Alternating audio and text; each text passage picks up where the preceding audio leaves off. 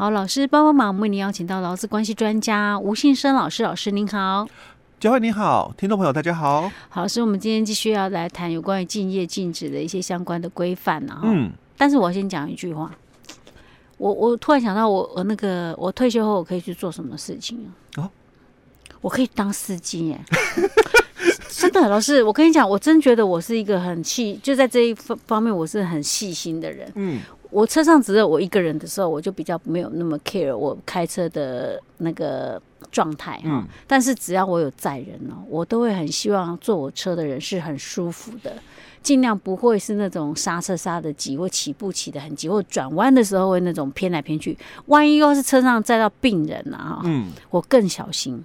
哦，那就要考试喽。嗯，啊，真的吗？对，考试哦。啊，这要考什么试？我如果是开一般自自小客对，你当司机啊，所以考试就我我们习惯就拿一杯那个咖啡，有没有？哦，呃，坐在那个后座。好，那那就看你喽。啊，真的？哎，对对对。啊，真真的有这样子吗？考试就是这样考哦，因为大老板在测那个。司机喽啊！我以为司机只要有驾照，可能有一些 那个驾驶经验就可以了。哦，不不不是啊，还有这样子，哦，不是不是，就看他的那个平稳度，嗯、啊。因为其实他会讲，就是说，哎、就是跟旁边的人哦，就给我一杯咖啡，嗯、哦，那或者是就可能就是先让这个司机哦，嗯，呃，到一个就是说商店，然后让他就是下车哦，帮。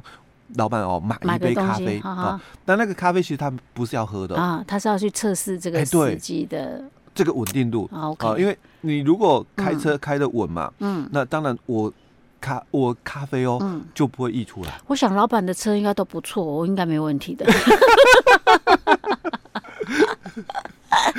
哎，我真的觉得我可以呢啊不嗯，好吧。我来，我来试一下。改天、欸、真的有难度。改天叫我叫看谁要坐我的车，放在后面，然后拿一杯咖啡。啊，不要咖啡了，白开水就好了。问题是要多满呢？差不多八分八分左右。Oh, okay. 因为因为正常的一个咖啡的一个部分大概七八分满啊。Oh, oh. 那其实。有一次，我还真的被我女儿吐槽，怎样？因为她在喝咖啡的时候，哦，就咚咚咚，她对，然后她说，她就溢出来，她说弄到我，烫到我，哦，所以老师不能当司机，我觉得我应该可以，嗯，我觉得我有这个自信，我我又想到我多了一个斜杠的机会了。其实现在真的哦，蛮多人哦，就是都是斜干的一个方式哦。我现在听到好多年轻人都是这样子，我真的很很佩服他们啊。但是这个我觉得那也是可能，那另外换一个比较负面的想法，就是可能因为我们现在的薪资水准真的是不够，所以导致很多的很多的劳工哦没有办法说可能可能只靠一份薪水养自己。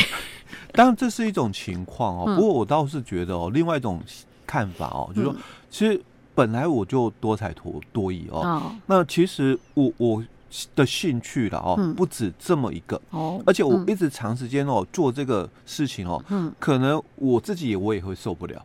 哦，哎，所以我可能哦花一点点的心思哦，在这个部分，我我把事情处理好了哦，那我另外哦，我我还想要再。做其他的事情哦，那我也不会被绑得太久哦，因为其实以现在说实话，嗯，蛮多的这个年轻人哦，嗯，他反而哦比较羡慕的是就是那种 PT 的一个工作心态，哦、他没有希望就是说被绑住，除非啦，对对对，除非你是大公司哦，嗯、那其实以大公司讲实话哦，因为有时候我们会去呃接触到一些就是比较大规模的一个公司哦，那可能会。会比较知道内部的一些状况，哎，对，因为我们可能会帮忙做一些所谓的内部调查的一个事情嘛，哦，因为你可能有一些，比如说职场的一个不法侵害啦，哦，或性骚扰的部分，哦，那我可能也会，他们会聘请一些外部专家嘛，哦，进入去做一些调查，对，协助调查，哦，那其实，在大公司来讲，说真的哦，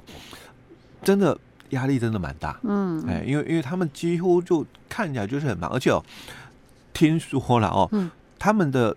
内部啦哦，不会像我们想的这样哦，因为我我每大概几家公司看起来都差不多，我们大概会想说，应该个人都有比较独立的一个空间嘛哦，其实都不会有。哦，大公司不会有，都是那种就是说开放开放式的，嗯，因为太浪费那个空间了。嗯、如果你自己一个独立的这个办公室的话，哦、太浪费那个空间。除非你是真的哦高阶哦的一个主管，嗯、你才才可能有这个独立的一个办公室哦。嗯、那不然的话，大大家都是在一起的哦，比较多哦。好，那所以很多的年轻人他就想哦，嗯、就是说，哎，我我我就利用那种 PT 的哈，嗯、那我也不用被绑太久。嗯，再来哦，我我的薪水哦，嗯，其实。一样的一个时数来做哦，我我可能都就说基本工资好了啊，嗯、我可能都比哦月薪的人哦领的还多，因为做一样的时数是。啊，那我以 PT 的一个薪水哦论酬哦，那跟你用月薪来讲哦，嗯、其实真的有落差，还蛮大的，真的，哎对，那所以哈、哦。他们就会觉得说，那我干嘛哦？被绑住八个小时，是，而且哦，像很多服务业哦，他们做完了之后哦，比如说做完之后，不是就结束下班哦，他还要做后续的，就是清洁整理工作哦。那有些哦，这一段哦，可能是没薪水的，哦，那有些可能还会有算了哦，加班的一个部分哦。那有些是公司哦，反正因为时间上班时间是有一个约定的一个时间，可是。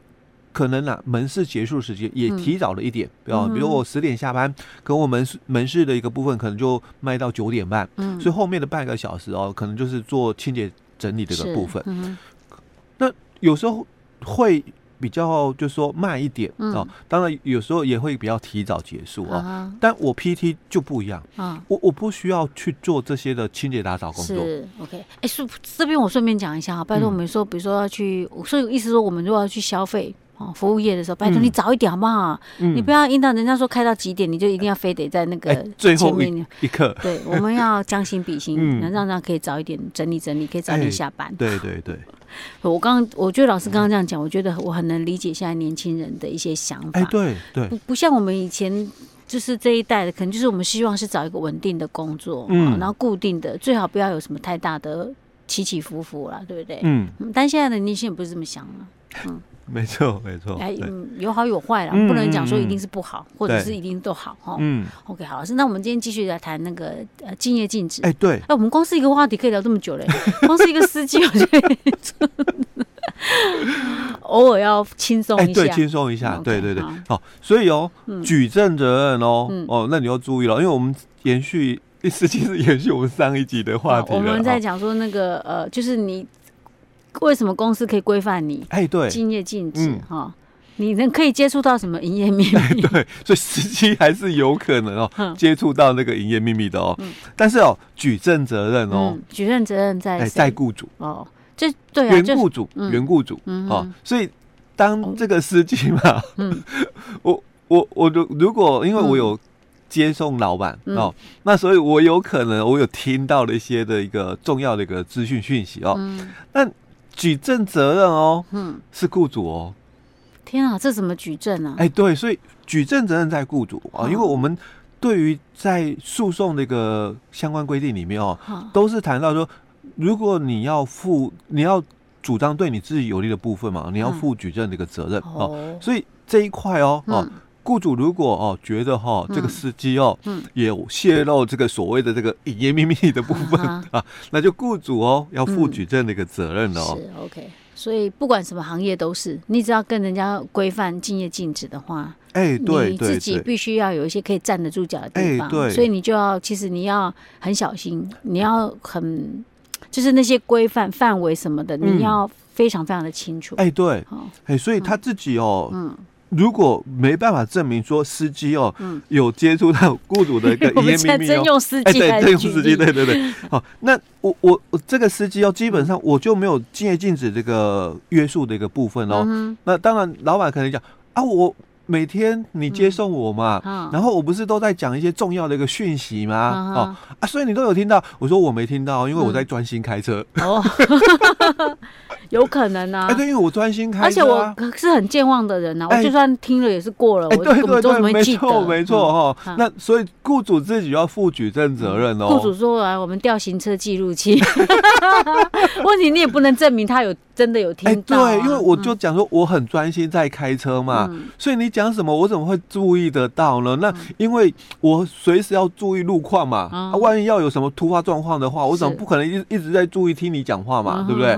哦，所以基本上举证责任哦，就在雇主的部分了。OK，好的，嗯，好的是，那我们今天就先讲到这里哦。嗯，好。